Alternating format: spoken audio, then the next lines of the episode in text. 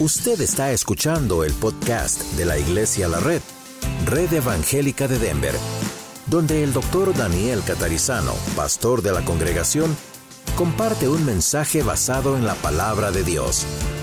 Ahora abra su corazón y permita que en los próximos minutos el Señor le hable y le bendiga. Bueno, bienvenidos. Hoy vamos a hacer un repaso de toda la serie que hermano Víctor estuvo ah, enseñándonos.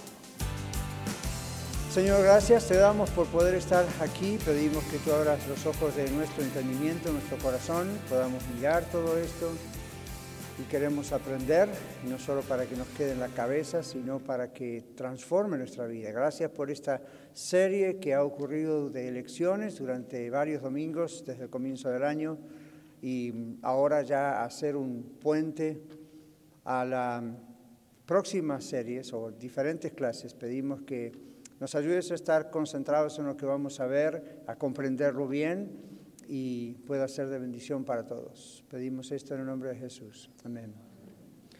Muy bien, ah, aquí ustedes ven que este bosquejo es muy simple y tiene una síntesis, ni siquiera es un sumario, es una síntesis de cada lección que ocurrió desde el mes de enero.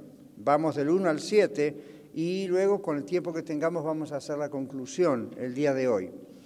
Entonces la serie se llamó La familia de la iglesia. ¿Cuántos de ustedes han escuchado esa palabra familia dentro de lo que es iglesia?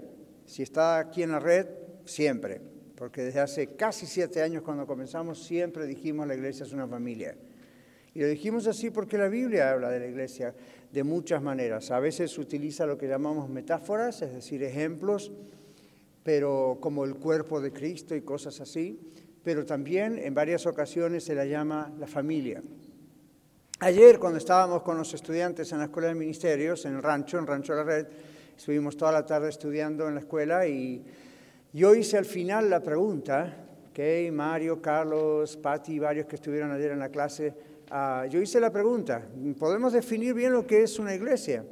Y la respuesta de todos los estudiantes fue buena, pero yo les recalqué que tuvo que ver con la organización. Las respuestas que estaban dando sonaban más a qué es la organización de la iglesia o la institución de la iglesia. Y entonces seguimos practicando, seguimos pensando en textos de la Biblia para darnos cuenta que además de que es una organización, como aquí decimos es una 501.3, 501c3, ah, eso no es lo más importante, eso es una cuestión de orden legal. Lo más importante es que la Biblia dice que la iglesia es una familia y muy poca gente, aún cristiana, se da cuenta qué significa eso. Entonces, como que yendo de abajo para arriba, a ver esos estudiantes que estuvieron ayer, ¿qué recuerdan, si es que pudieron dormir bien toda la noche, qué recuerdan acerca de lo que dijimos en esa relación de qué es realmente la iglesia y por qué la llamamos una familia. Ok, ¿quién de ustedes tiene micrófono? Roberto, Miguel. Entonces aquí, cuando se hace la mano, hay que correr el micrófono porque estamos grabando esto y si no, no se escucha. A ver esos estudiantes, ¿quién alzó la mano? Carlos, muy bien. Arriba Venezuela, a ver qué pasa, si lo deja bien.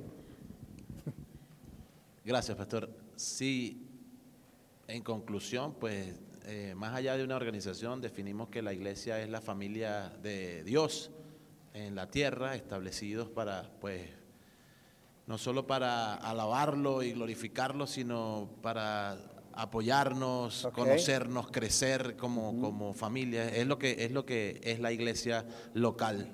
Eh, es un lugar donde pues crecemos, aprendemos y pues conocemos más a Dios también amándonos unos con nosotros. Es la, iglesia de Cristo. Muy bien. ¿Y recuerdan la relación que hicimos entre la familia mm, primaria, digamos, o la familia nuestra en casa y la familia de la iglesia? ¿Qué impacto tenía una cosa sobre la otra? A ver, México. Mario, come Venezuela viene ganando 1 a 0. Aquí está. Había una relación, dijimos, ¿por qué no todos los cristianos siempre entendemos que la iglesia es una familia? ¿Cuál es el asunto allí? Bueno, este, lo que aprendimos fue que somos una familia de la fe en la iglesia, como una congregación local, ¿verdad? Pero también esta misma familia Como por ejemplo yo, mi familia, yo soy padre de familia, tengo una esposa, tengo unos hijos, y lo que soy en la iglesia, lo soy en el hogar también, como familia. Hay una relación para entender lo que es la familia de Dios, ¿verdad? De cómo debemos nosotros ser lo que somos tanto en la iglesia como en el hogar, ¿sí? Y tener esa relación que sea, pues, de acuerdo a lo que, a lo que somos tanto en la iglesia como en el hogar. Así que haya esa relación y esa familia que, que somos. Tibio, tibio, tibio. Está bien, está bien, todo eso dijimos, pero otra cosa que quería que dijeran es que ayer estuvimos analizando algo que tal vez nos, nos llamó la atención o nos impactó y es esto. En muchas ocasiones, en casi todos los casos, eh, como va nuestra familia en el hogar, impacta el concepto que tenemos de la familia, de la iglesia como familia. Eso es una cuestión un poco psicológica, pero es cierto. Si nuestra vida en el hogar desde pequeños o aún en la actualidad, ahora como, como nueva familia, casados, si nuestra vida está en el hogar con mucho conflicto, con mucho problema, con, no, no hay una unidad muy fuerte, quieras o no, cuando uno piensa la iglesia es una familia, una cosa impacta a la otra.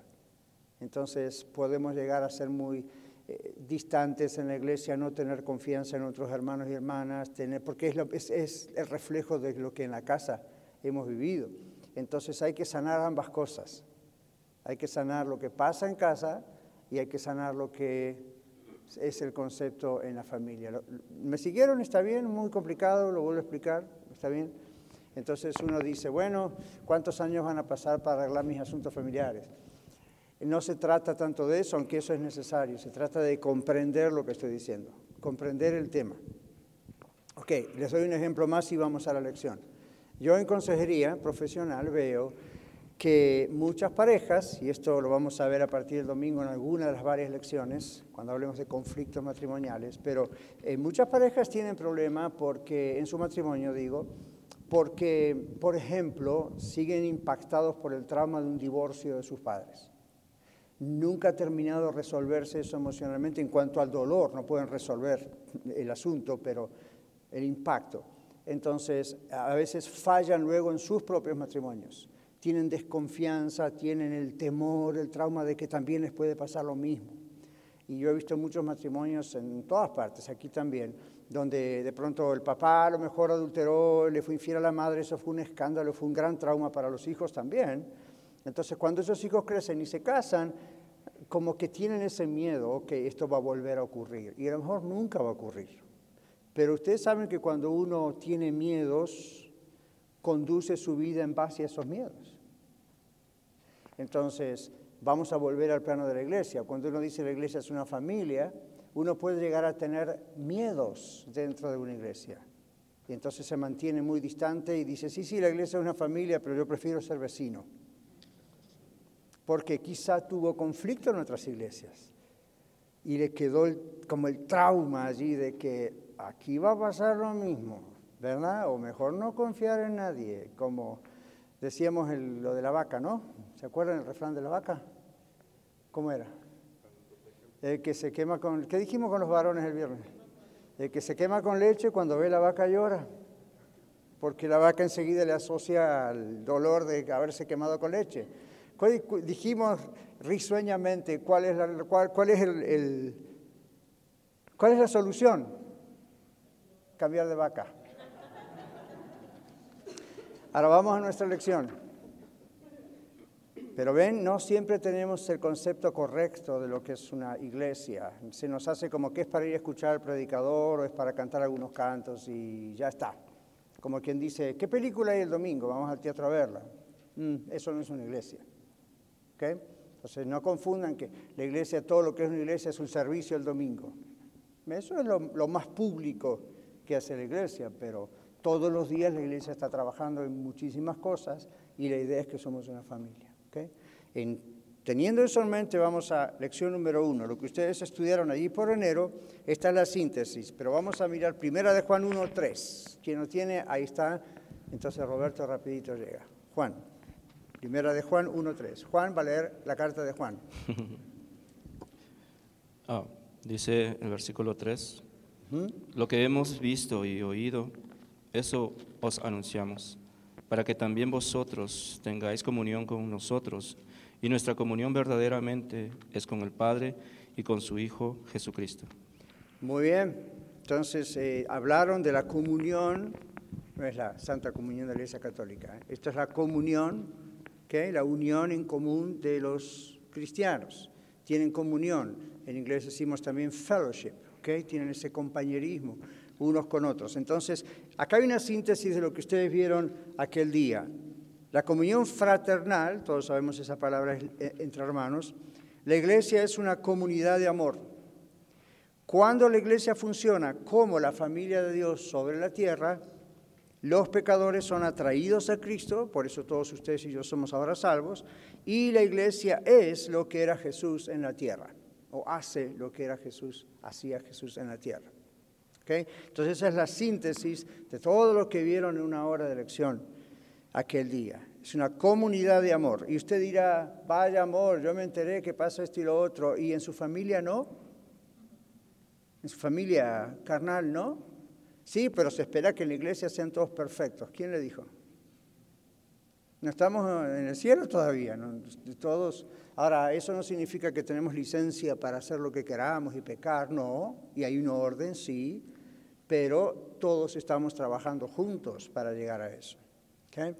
Entonces, you know, nunca he escuchado cuando el pastor Billy Graham ya está con el Señor, ya murió hace varios años, pero hace muchos años a él le dijeron, yo no voy a una iglesia porque en iglesia está lleno de hipócritas, hipócritas.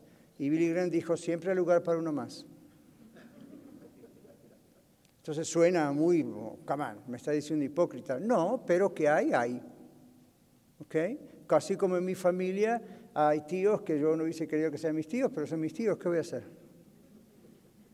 Entonces, ¿qué significa amarlos? Bueno, tratar de ayudarles, es decir, lo que hacen está mal, pero eso no va a determinar que entonces no los amo más. Porque obviamente yo también he hecho cosas malas y sin embargo me amaron igual y no estamos apapachando el pecado, estamos diciendo, ok, vamos a ayudar, ven, vamos a ver qué podemos hacer, vamos a orar, vamos a trabajar sobre ese asunto. Muy bien, la lección número dos se llamó los aspectos prácticos de la comunión fraternal. Entonces ahí ustedes vieron esa segunda parte y esto está en tercera de Juan. Y a ver, Roberto, la primera mano que Roberto vea. Ok, ahí está. Tercera de Juan, versos 5 y 6, porque tiene un solo, capítulo.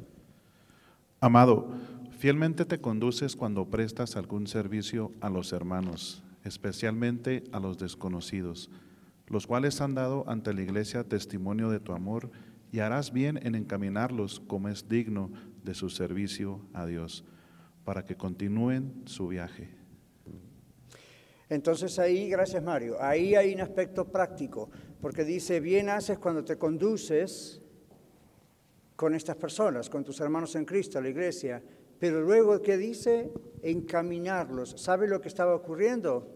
Estas personas estaban yendo de un lugar a otro presentando el Evangelio y la iglesia juntaba el dinero para que pudieran viajar. Así de simple. Pablo en otros casos da gracias por las ofrendas que la iglesia le daba, una iglesia le daba a él y a todos sus compañeros para poder establecer otra iglesia en otro lugar. Es como si yo les dijera hoy, voy a tomar a cuatro o cinco varones de acá y o familias y el Señor quiere que vayamos a abrir una nueva congregación de la red en otro estado. ¿Ven? Entonces eso requiere bastante dinero, requiere bastante esfuerzo. Entonces la iglesia juntaría ese dinero y diría, aquí está el dinero para sus pasajes, para todo lo que tienen que hacer. Eso es lo que ocurría. Pero además, como vemos en el libro los Hechos, estaba la ayuda a los pobres, estaba la ayuda y la asistencia. Entonces, el amor es práctico, mis hermanos. Si no, lean el libro de Santiago. ¿Recuerdan aquel texto que dice, si alguno dice, ve a un hermano pobre de la iglesia, no estamos hablando toda la comunidad, de la iglesia, la familia, Ve y está necesitado. ¿Recuerdan ese texto del libro de Santiago? Y le dice, váyanse en paz. Y allá decían calentados y saciados, es decir, eh, con cuidado, con abrigo, ¿verdad? Dice, pero no le dais para sus necesidades, la fe de ustedes está muerta. Santiago era así, ayer decíamos en la, como dijimos que Santiago era el karateca espiritual, ¡Cha! ¡Chum, chum! caiga todo el mundo. Ahora, parece agresivo, pero recuerden que es palabra de Dios. Entonces, Santiago, de parte de Dios, está diciendo, el amor que tenemos a Dios, el amor que tenemos a la iglesia, tiene que ser práctico.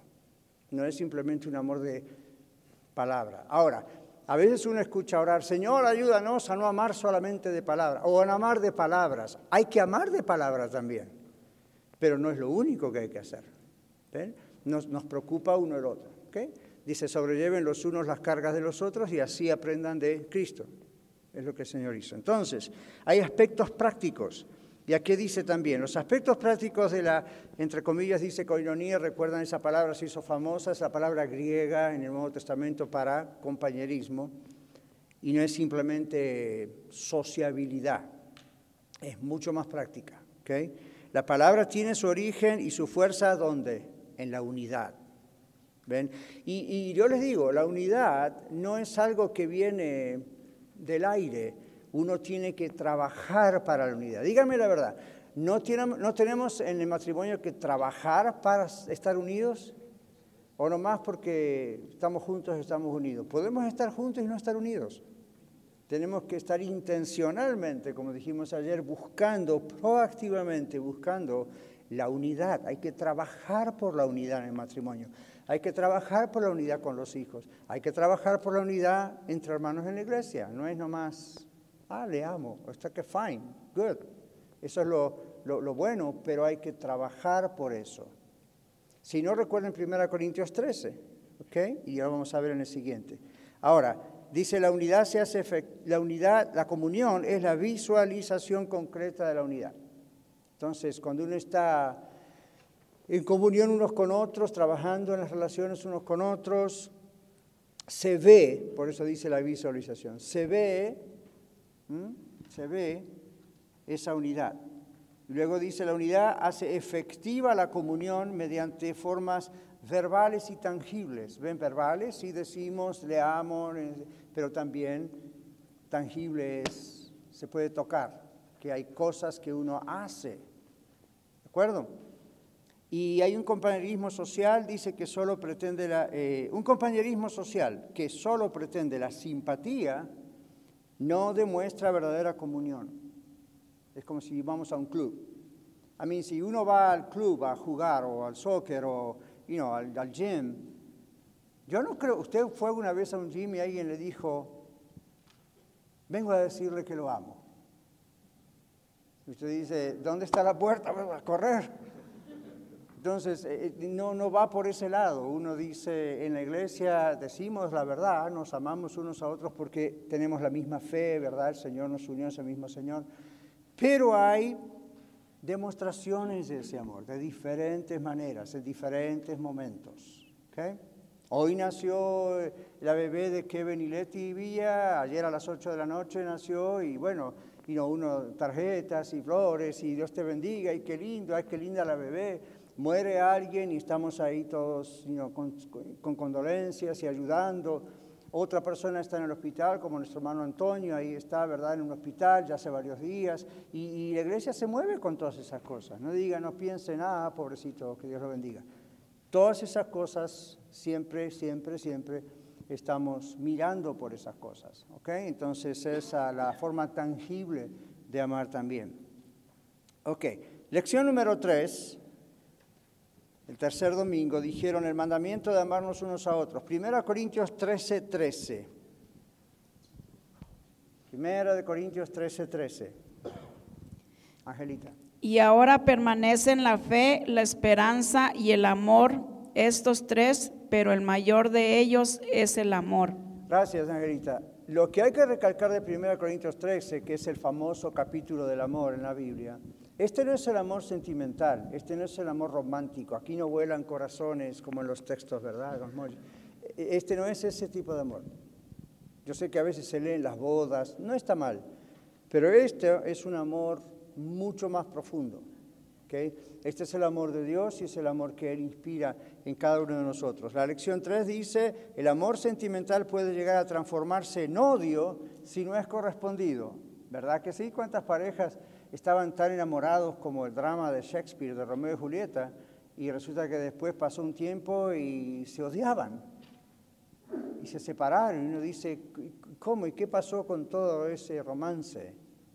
Porque no fue correspondido. Entonces se dio vuelta la tortilla y la intensidad de aquel amor empezó a ser la intensidad de odio. Entonces ese no es el amor del que habla la Biblia, ¿ven? El amor sentimental puede llegar a transformarse en odio si no es correspondido, si la otra persona no devuelve con el mismo nivel de amor. Es un amor que necesita tener alguna razón para darse. Entonces es cuando la gente dice, te amo, le dice al cónyuge, porque A, B, C, D, y le empieza a decir los por qué. Entonces cuando lo odia, le dice, te odio porque, y el alfabeto es más largo. Entonces, en este caso es no hay necesidad de pensar, no deberíamos decir, amo al hermano, amo a la hermana por lo que me puede dar o porque le caigo simpático. ¿Y qué tal si le caigo pesado? ¿Y qué tal si tenemos personalidades que a lo mejor se chocan un poco? ¿Y qué tal si como en esta iglesia tenemos 14, 15 culturas diferentes representadas y de pronto hay cosas que no comprendemos uno del otro? El amor de 1 Corintios 13 que dice, es sufrido, es benigno, no tiene envidia, no es jactancioso, no se envanece, ¿ven? No hace nada indebido, no busca lo suyo, no se irrita, no guarda rencor. Uno mira todo esto y dice, esto, esto es imposible. Tiene razón, esto es imposible.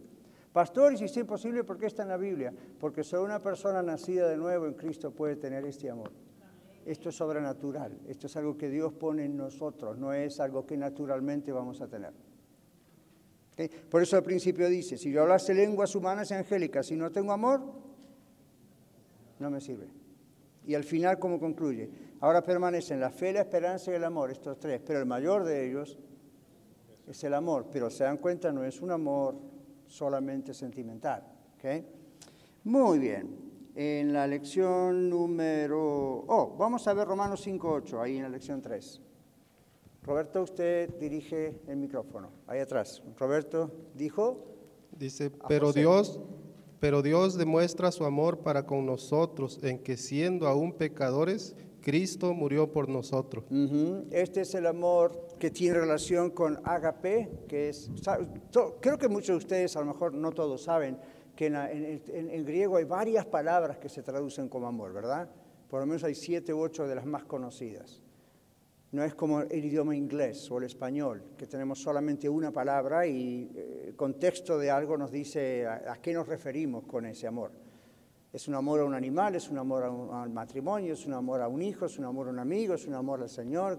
en cambio, en griego, para cada una de esas cosas tiene una palabra específica. ¿Ven? En este caso, agapeo, agapao en griego, es el amor entre hermanos que solamente puede ser inspirado por Dios, por lo que Romanos dice allí el libro romano dice, ¿no es cierto? Él nos amó entregando su vida por nosotros. Ese es el tipo de amor agape. Pone a la otra persona antes que a uno mismo. Los intereses de la otra persona están antes que mis intereses. Sí, sí. Suena muy a Disneyland. Eso ocurre solamente si usted nació de nuevo, si usted es de Cristo. Porque solo Dios le puede dar ese tipo de amor. Uno, yo, usted, naturalmente, no vamos por ese lado. Seguimos. Lección número cuatro. Fueron viendo medidas preventivas en las relaciones entre hermanos. Nos amamos y eso, pero tenemos que ser, usar el coco también, ¿verdad? Hay que usar la cabeza. Entonces, ¿qué dice Proverbios 16, 21? El sabio de corazón es llamado prudente y la dureza de los labios aumenta el saber. Gracias. La Biblia habla mucho de la prudencia. ¿okay? Y siempre está atada con la idea de la sabiduría y la sabiduría no es cuántos títulos tengo colgados en la pared y cuánto estudié o no. Ahora, aquí dice, la prudencia es esencial, en su bosquejo dice, la prudencia es esencial, ¿dónde? ¿Dónde? En las relaciones interpersonales, unos con otros, es lo que significa. ¿Y dónde más? ¿Por qué se habla de sanidad emocional? ¿Cuándo se habla de sanidad? ¿Cuándo es necesaria la sanidad?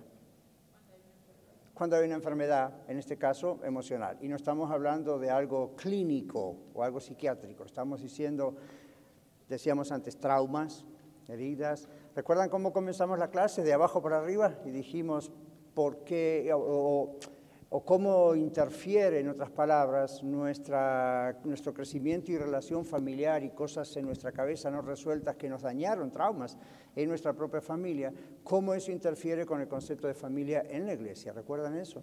Entonces se, se necesita sanidad emocional. No podemos, no podemos cambiar circunstancias que nos pasaron, pero sí podemos cambiar nuestra perspectiva de esas circunstancias ahora y no dejar que determinen nuestra conducta, nuestra vida. Entonces, sanando eso, también se crea una iglesia sana. Ustedes me han escuchado decir muchas veces aún por radio, no hay iglesias perfectas, pero hay iglesias sanas. ¿Eso qué quiere decir? Que hay otras iglesias enfermizas. ¿Qué significan? Todavía están lidiando con cosas que no han aprendido de lo que la palabra de Dios dice, sea de la sana doctrina, están haciendo la doctrina falsa o errada, y también del trato unos con otros. Entonces, en la lección 4 ustedes vieron eso. Hay medidas preventivas. La prudencia es una de las mejores medidas. Y aquí dice, es esencial, es indispensable en las relaciones unos con otros y en la sanidad emocional. Y luego dice el diccionario que la prudencia es la virtud que hace prever y evitar las faltas y los peligros. Entonces, cuanto más prudentes somos, y esto no es, me voy a distanciar para no tener problemas, sino es aprender a hablar es aprender a tratar, es aprender a conducirse unos con otros. La Biblia lo llama gentileza. Vuestra gentileza sea conocida de todos los hombres, el Señor está cerca. ¿Ven? Esa gentileza no es, oh, está tratando de ser diplomático, es genuina gentileza, es respeto hacia el otro ser humano. No importa en qué situación está. Yo en consejería o en pastoral o profesional y en los pasillos a veces me entero de cosas o me dicen cosas de alguien que está en una situación muy mala. De todas maneras es una persona por la que Cristo murió y debo respetarla. ¿Ven? Entonces prudencia es voy a saber cómo tratar a los demás. ¿Les parece bien? Espero que les parezca bien porque eso está en la Biblia. Y no es solamente para mí, es para usted. Yo tengo que modelarlo, pero está para usted. ¿Okay? Evitamos, dice aquí, problemas unos con otros si aprendemos a ser prudentes. Ahora, cuando, cuando yo estaba, era muy jovencito, teníamos en la iglesia una amiga, se llamaba Graciela, y ella tenía, Graciela tenía esta idea siempre de yo soy sincera. Yo no ando con vuelta, yo soy sincero. Y si le tengo que decir algo a Willy, se lo digo así como yo pienso. Eso no es sinceridad, eso es tontería. Hay que aprender a decir las cosas, porque aunque tengamos verdad en lo que puse a Willy como ejemplo, lo que tengo acá cerca, aunque, aunque yo le quiero decir a Willy lo que tiene que escuchar, la Biblia nos enseña que hay que saber cómo decírselo. Hay un lugar, hay un momento, hay palabras, hay prudencia. Eso no significa, no significa le anda dando vueltas, o tiene miedo, o trata de ser ah, diplomático para no ofenderlo. La pregunta es, ¿y por qué lo tengo que ofender? Le puedo decir la verdad en amor. ¿Escucharon eso alguna vez? Es el eslogan de nuestra radio, diciendo la verdad en amor, pero viene del libro de Efesios, no es invento mío, ni de Kevin, ni de nadie de ustedes. Hay que decir la verdad en amor. Entonces uno tiene que saber, aun si es firme, tiene que saber cómo decirlo. Ahora volvamos un poquito al terreno de lo que es la familia carnal. ¿Saben por qué a veces ustedes tienen problemas con sus hijos o entre esposos? Porque probablemente tengan la verdad cuando la tienen, otras veces no, pero no aprendieron a decirla en amor. La dicen a los gritos y ofenden. Entonces, aunque tenga razón, el grito, la ofensa, tapa la verdad. ¿Me siguen? Entonces uno tiene que aprender a hablar, tiene que aprender a decir las cosas bien, con prudencia, con ética. ¿Okay? Porque la Biblia nos enseña eso. ¿Cómo trataba el Señor Jesús a sus discípulos cuando se enojó dos o tres veces porque los discípulos se envidiaban unos a los otros? No lo vemos a Jesús insultando. No imaginamos que Jesús estaba levantando la voz tipo grito. Posiblemente la levantó un poco, pero ustedes conocen la diferencia entre firmeza, energía, firmeza y violencia. Y hay tal cosa como violencia de palabras, ¿o no? Entonces, seamos firmes sin ser violentos. Hay una gran diferencia. Muy bien. En consejería matrimonial a veces decimos que de los dos el que grita posiblemente es el que no tiene razón. Por eso grita. Como no sabe cómo decir las cosas o quizá no tiene razón, con el grito impone e intimida. ¿Qué es intimidar? No necesita una definición clínica. ¿Qué, qué es intimidar? A veces digo así. Paraliza, dice Mario. Muy bien, Ana dice, se hace sentir menos al otro.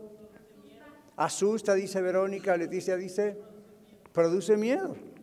Entonces, la otra persona se va sintiendo cada vez más, más pequeña. ¿Ven? O de pronto se despierta y actúa con violencia, es peor. Entonces, ah, no tenemos por qué intimidar a nadie. ¿Se dan cuenta? Aun cuando tengamos la verdad, lo que aprendemos unos a otros es decirnos la verdad en amor, sin, sin tratar de intimidar. ¿okay? Lo mismo ocurre en nuestras familias. Ok.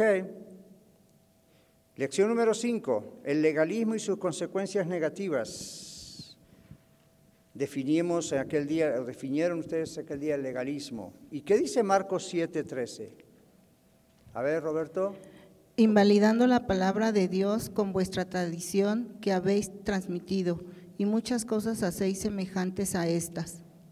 Gracias, Ana. Entonces, invalidar. ¿Qué significa invalidar? Hace algo que es válido, lo desvalida. ¿ok? Entonces, invalida. Pone por sobre lo más importante otra cosa. Entonces el Señor los acusó porque, ¿qué dijo? Los religiosos de la época tenían su propia interpretación de la Biblia, Antiguo Testamento, su propia interpretación de la ley de Dios, ¿verdad? Y agregaron un montón de costumbres. Ustedes recuerdan que hace poco estudiamos en, en los mensajes del domingo cuántas leyes habían escritas? 613. ¿Quieren creer que casi otras 600 agregaron los fariseos? ¿Recuerdan cuando a veces dijimos, la Biblia dice, en la ley que ah, el día de reposo es el día del Señor y no, no había que hacer ningún trabajo? Entonces, ¿qué hicieron ellos? Interpretaron cada detalle como les gustaba hacer, pero mal. ¿Y recuerdan lo del higo? Hay una ley escrita es- que, que tienen ellos, que tenían en ese momento, que ellos interpretaron que Dios estaba diciendo que ni siquiera un higo se podía llevar en la bolsa el día de reposo. Eso era una carga. Entonces, si alguien era descubierto con un pecado semejante, ven, ya no era de Dios. Cuando viene Jesús dice, no, güey, José, eso no es lo que yo dije. ¿Ven? Esa no es. Entonces el Señor les dice, ustedes están invalidando la ley real de Dios, agregando sus propias cosas, sus propias costumbres. Y eso todavía sigue, y eso es por lo cual hay mucha gente que se va de la iglesia si no quiere, porque es todo no, no, no, no, no, no, no. Y después miran la Biblia, ¿de dónde sacó esas prohibiciones? Malinterpretando la Biblia. Entonces ese día dijimos, eso es legalismo. ¿Ven? Entonces hay consecuencias negativas. Aquí dice, el legalismo impone la opinión humana. Entonces no opinamos qué dice la Biblia, interpretamos qué dice la Biblia. ¿Verdad que sí? Ahora, ¿cuántos de ustedes piensan que interpretar lleva el mismo trabajo que opinar? Aarón dice, no, no, no, no, no, no, no. Está aprendiendo a interpretar la Biblia, ¿verdad? Entonces, interpretar la Biblia lleva mucho más trabajo que opinar lo que uno mira. Ah, yo opino que es esto y que lo otro. Le digo con amor y todo respeto, a nadie le importa lo que usted o yo opinamos. Es qué dice la Biblia. Y para saber qué dice la Biblia, a veces hay un trabajo muy fuerte porque tiene algunos textos un poquito complicados. Entonces, si uno no lo sabe interpretar, decimos en alta teología, la regó. Entonces uno tiene que buscar y eso lleva trabajo y oración, ¿verdad? Entonces, pero el Señor nos ayuda, para eso tenemos la Biblia en la mano. Pero el legalismo es de cosas que vienen de falsas interpretaciones. Piensan que ellos, lo que ellos dicen es más importante que la Biblia. Jesús dijo no. Las consecuencias del legalismo son negativas y aquí les pongo control, pero no el buen control, control tipo tirano, no tipo tipo el primer ministro de Canadá en este momento. Eso no es control, ¿ven? Muy bien, control. Ah, manipulación, sabemos lo que es eso, ¿no es cierto? ¿Sí? Ok. Miedo. ¿Se imagina? Ir a una iglesia y tener miedo. Pero yo he tenido ese caso de gente que me ha dicho, me fui a otra iglesia porque le tenía miedo al pastor. Y yo pensé, yo siendo pastor digo, no puedo imaginar que alguien me tenga miedo. ¿Ven? Entonces la pregunta es, ¿por qué le tiene miedo? Y la respuesta es, porque han habido situaciones donde el pastor produjo miedo. ¿Ven? Entonces, mm, ¿en los hogares no ocurre eso? ¿Cuántas mujeres acaso no están con el asunto de violencia doméstica y le decimos, la ley dice que salga corriendo de esa casa? ¿Y qué dicen? Le tengo miedo a mi esposo. ¿Por qué? Porque me dijo que si yo digo algo a la ley y yo no tengo papeles, me va a hacer que me deporten, o me va a matar, o me va a hacer esto y lo otro. Entonces, es, ven la manipulación psicológica, el miedo, entonces se mantiene una persona bajo el miedo. ¿Okay?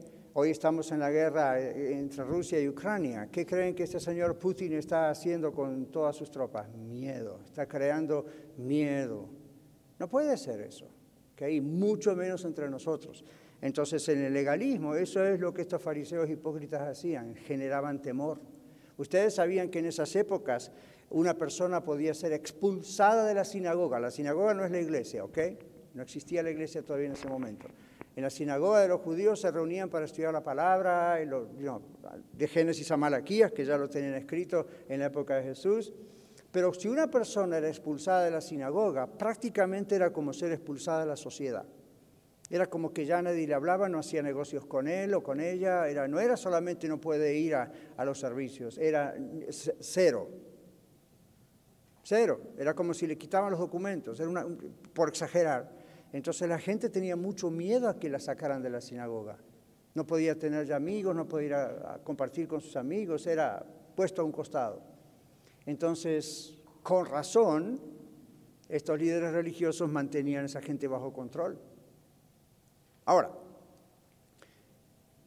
lección número 6, principios fundamentales de la familia, la iglesia como familia. ¿Quién nos lee Hechos 4.32? Alguien que... A ver, ahí está Roberto. Adelante.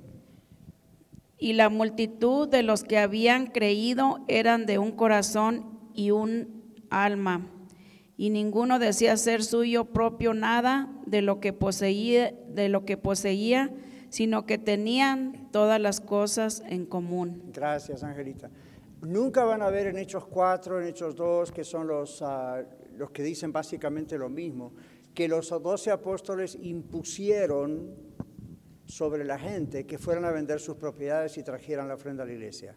No estaba eso impuesto. Eso naturalmente salió de un buen número de creyentes.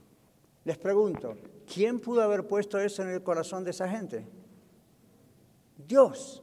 Entonces, siempre, aún desde que comenzamos Iglesia de la Red hace siete años, dijimos, nosotros no vamos, yo como pastor no voy a tratar de imponer estas cosas a la gente, que Dios haga lo que Él tenga que hacer, con sus corazones y con el mío también.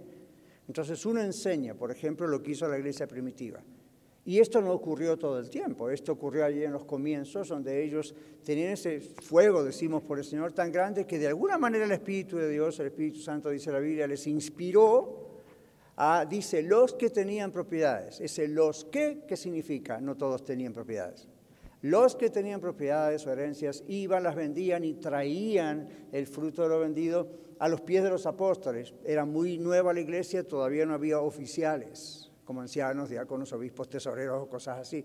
Y las traían ahí y dice, se repartía a cada uno, no tipo comunismo para que todos tengan lo mismo, no le dábamos 100 a todos, cada uno recibía 100. Dice, de acuerdo o según la necesidad de cada uno. Entonces, a buen entendedor, pocas palabras, ¿cómo sabían las diferentes necesidades?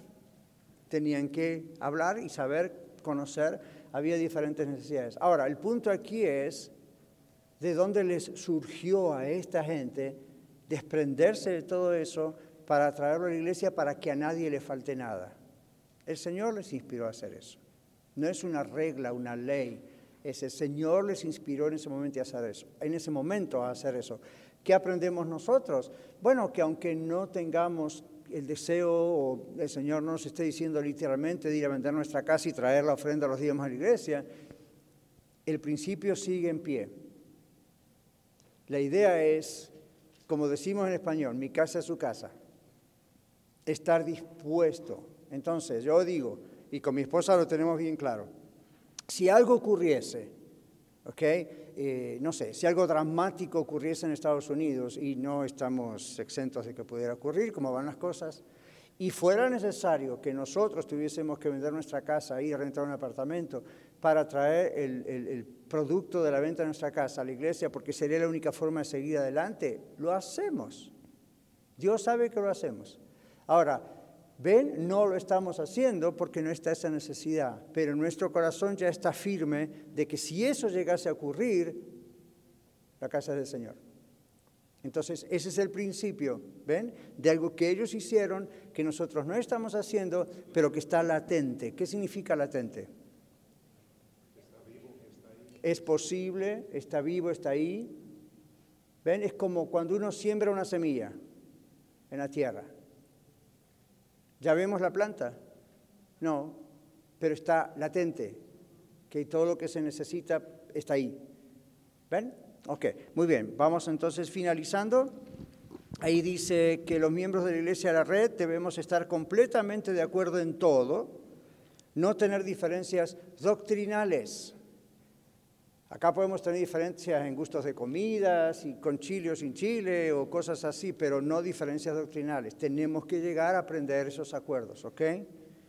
Muy bien. Comprender, practicar y enseñar a otros la visión, la misión, entre acá hay comillas, la cultura y el estilo de vida que Dios nos dio.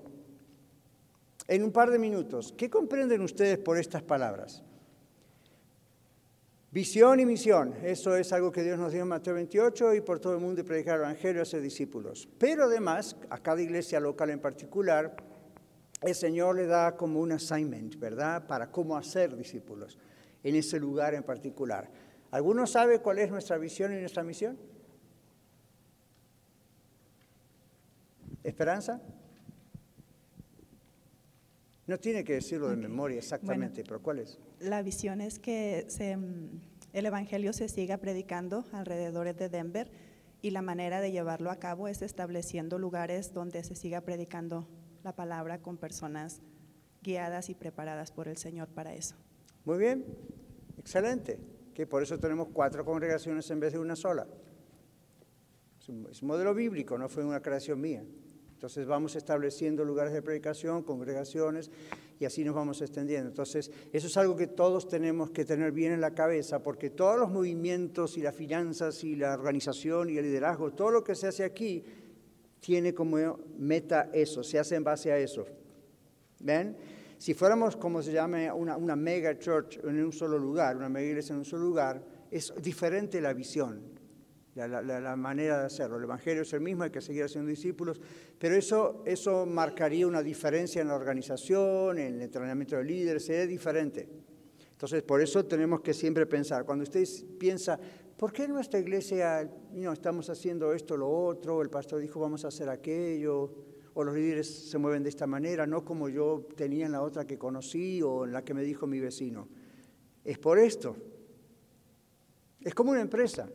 Usted no es una empresa, pero es como una empresa. Uno tiene que tener trazado una meta.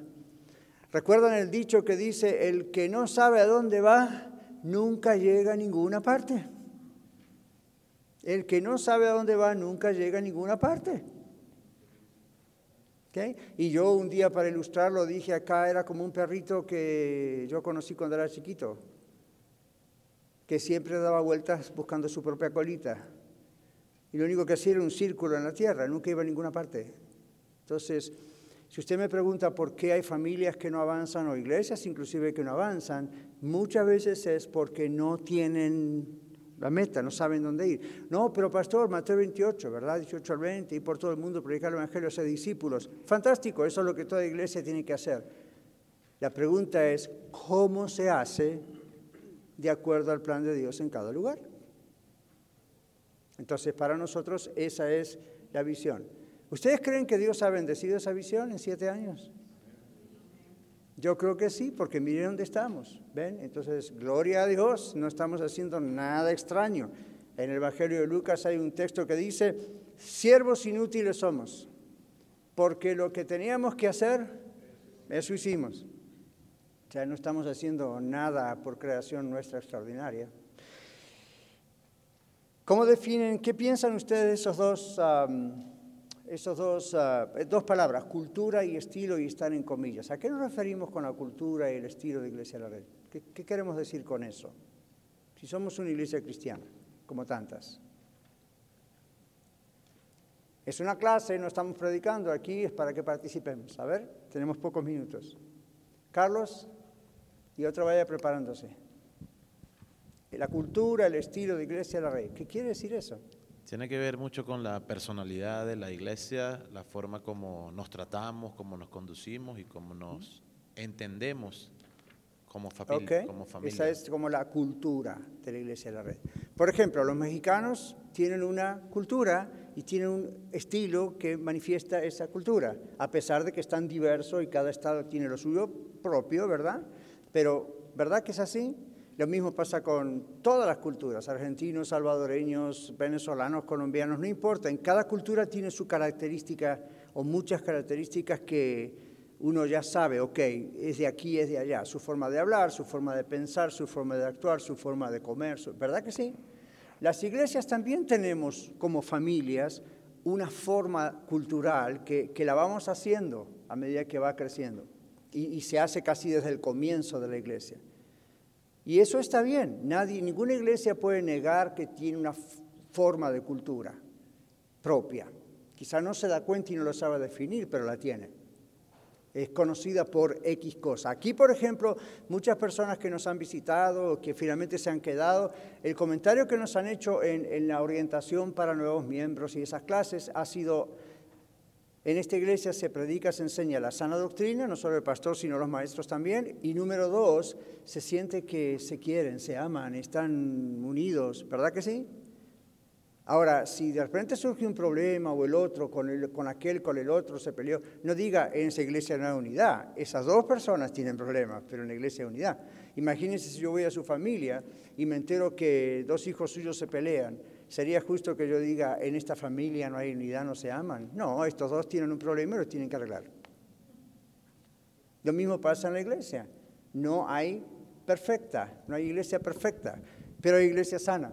En una iglesia sana, cuando hay problemas, se tratan con esos problemas. ¿ven? Entonces, ese es el estilo de Iglesia de la Red y, y, la cultura, perdón. Y el estilo es también un poco lo que decíamos recién, cómo hacemos las cosas. Otro del estilo tiene que ver con lo que técnicamente se llama la liturgia. ¿Qué es eso? Porque suena muy aburrido y muy religioso. ¿Pero qué es liturgia? La forma en que se hace el servicio, nada más y nada menos. Entonces, nosotros al comienzo pensábamos que íbamos a tener un grupo de alabanza. Yo lo tengo escrito por ahí, en el año 2014, están mis notas. Y de repente nunca pudo ocurrir, por diversas razones. Y cuando hemos tratado, no hay caso. Entonces, el estilo finalmente que se adoptó fue los videos. Y muchas personas que al principio decían, no me gustaba, yo estaba acostumbrada a la alabanza y todo eso con, con gente en grupo en vivo, hoy en día nos dicen, ay, gracias pastor, qué bueno, porque la verdad eso me distraía bastante. En cambio ahora estoy bien concentrado en lo que estoy cantando. Entonces, nos puede gustar, nos puede no gustar, yo siempre les digo, eso puede cambiar, de repente yo dejo de ser pastor y me transformo en un Marcos Witt. No, va a correr. Pero ven, esas cosas pueden cambiar. Lo que estamos diciendo es, nuestro estilo es que el enfoque central de la iglesia no es un grupo de alabanza, como ocurre en otros lugares. El enfoque nuestro tiene que ser siempre la palabra de Dios. No tiene una iglesia que tener otro enfoque. Ese es el enfoque central y todo viene de ahí. Lo demás son estilos, son métodos, son cosas. All right. Vamos a la última, lección número 7. Vieron el domingo pasado, yo estaba aquí también, las funciones de la iglesia. Mateo 28, 18 al 20 es la que yo acabo de decir, pero vamos a dejar, dejar que alguien lo lea y otra persona, Efesios 4, 11 y 12. Estamos bien con la hora. Mateo 28, 18 al 20. Y Jesús se acercó y les habló diciendo, Toda potestad me es dada en el cielo y en la tierra. Por tanto, id y haced discípulos a todas las naciones, bautizándolos en el nombre del Padre y del Hijo y del Espíritu Santo, enseñándoles que guarden todas las cosas que os he mandado, y aquí yo estoy en vos, con vosotros todos los días hasta el fin del mundo. Amén. Muy bien, gracias Pati. Ahora antes de leer Romanos, eh, perdón, Efesios, dice aquí hacer discípulos es la... ¿Qué dice ahí? Entonces no es una opción, es la orden. Que eso, si una iglesia no hace discípulos, no es iglesia. Es un club social religioso. Entonces, vayan y hagan discípulos, es la orden que Jesucristo nos dejó. Por eso dice, no es una opción.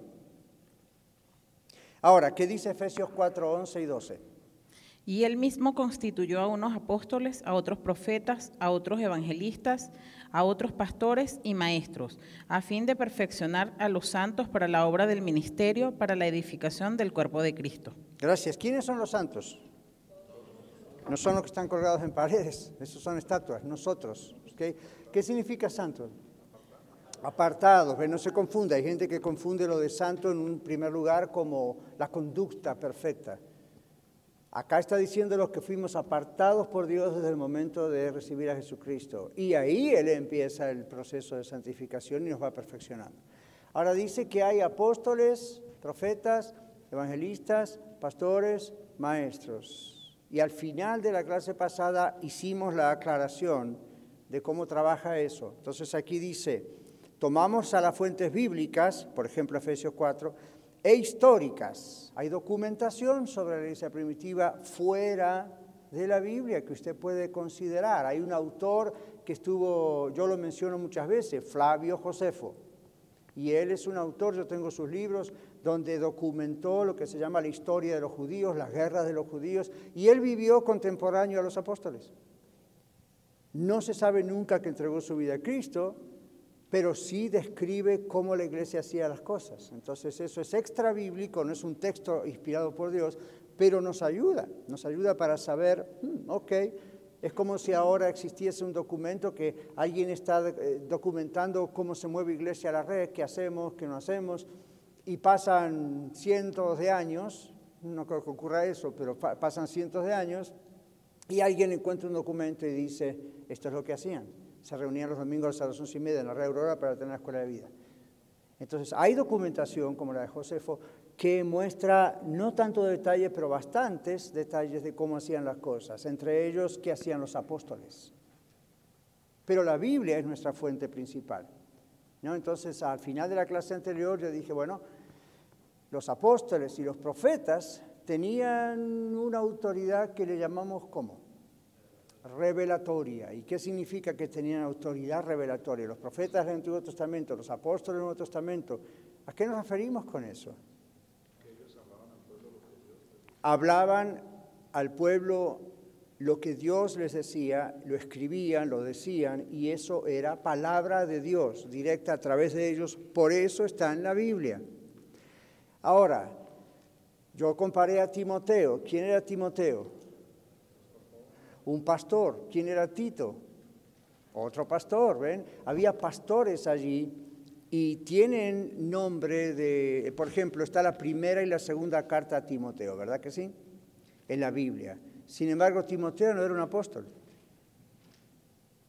Las cartas se llaman así porque están en referencia al ministerio de Timoteo.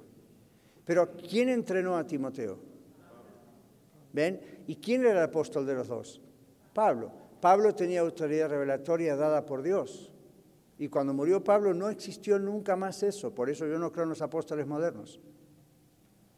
Ahora, si dicen, bueno, apóstol es la palabra griega apostelo y eso significa un enviado, ahí hablamos otra cosa. Estamos diciendo son misioneros, son líderes, son pastores. Pero ven, yo les dije, Timoteo, Tito, los pastores mencionados en la Biblia, no tenían el mismo nivel de autoridad revelatoria, no tenían autoridad revelatoria. Lo que ellos dijeron no, no quedó como orden en la Biblia, aunque, hay cosas que ellos dijeron, pero ven, los apóstoles eran los que Dios les había dado su autoridad. ¿Y qué me dicen de los milagros que hacían los apóstoles? Porque había un caso donde ah, dice que Pablo, por la mano de Pablo, Dios hacía milagros extraordinarios. No los hacía él, los hacía Dios, no los hacía Pedro, Juan los hacía Dios.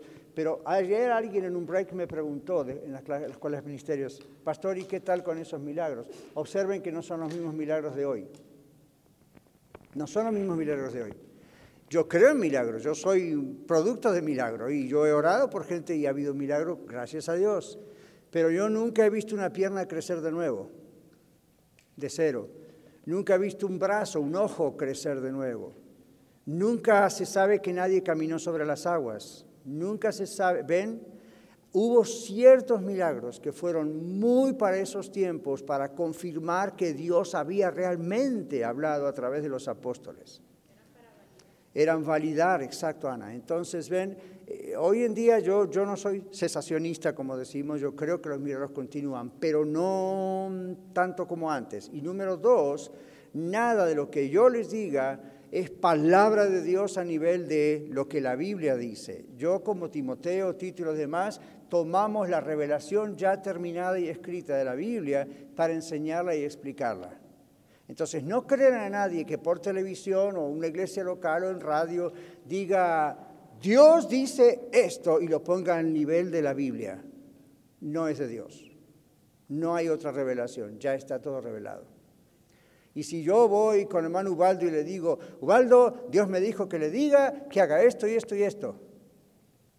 Lo que Ubaldo tiene que hacer es, bueno, vamos a ver si está en la Biblia. Porque en la Biblia está todo revelado. Entonces, cuidado con los profetas modernos. El profeta moderno predica, explica, anima, ok, es lo que dice, pero yo, usted, Ubaldo ni yo ni nadie necesitamos que alguien fuera de la Biblia nos venga a decir lo que tenemos que, Dios me dice esto. Él tiene el Espíritu Santo, yo tengo el Espíritu Santo desde que nos entregamos a Cristo, está en nosotros desde el día de Pentecostés. Recuerda, Jesús dijo, ahora estará en ustedes, no solo con ustedes. Tiene la Biblia, está todo revelado. Y ahí se acabó la historia. Si voy a decirle algo y que quizá Dios me dijo, tiene que ver con algo que confirma lo que Dios ya está diciendo. ¿Ok? Muy bueno, muy bien, eso es la lección de hoy. Y dice en la número 8 que es hoy somos y estamos aprendiendo a ser la familia de Dios. Somos la familia de Dios, pero también estamos aprendiendo. ¿Okay? ¿Alguna pregunta? ¿Ya estamos bien? All right, terminamos on time, dos y media. Muchas gracias por escuchar el mensaje de hoy. Si tiene alguna pregunta en cuanto a su relación personal con el Señor Jesucristo o está buscando unirse a la familia de la Iglesia La Red, por favor no duden en contactarse con nosotros.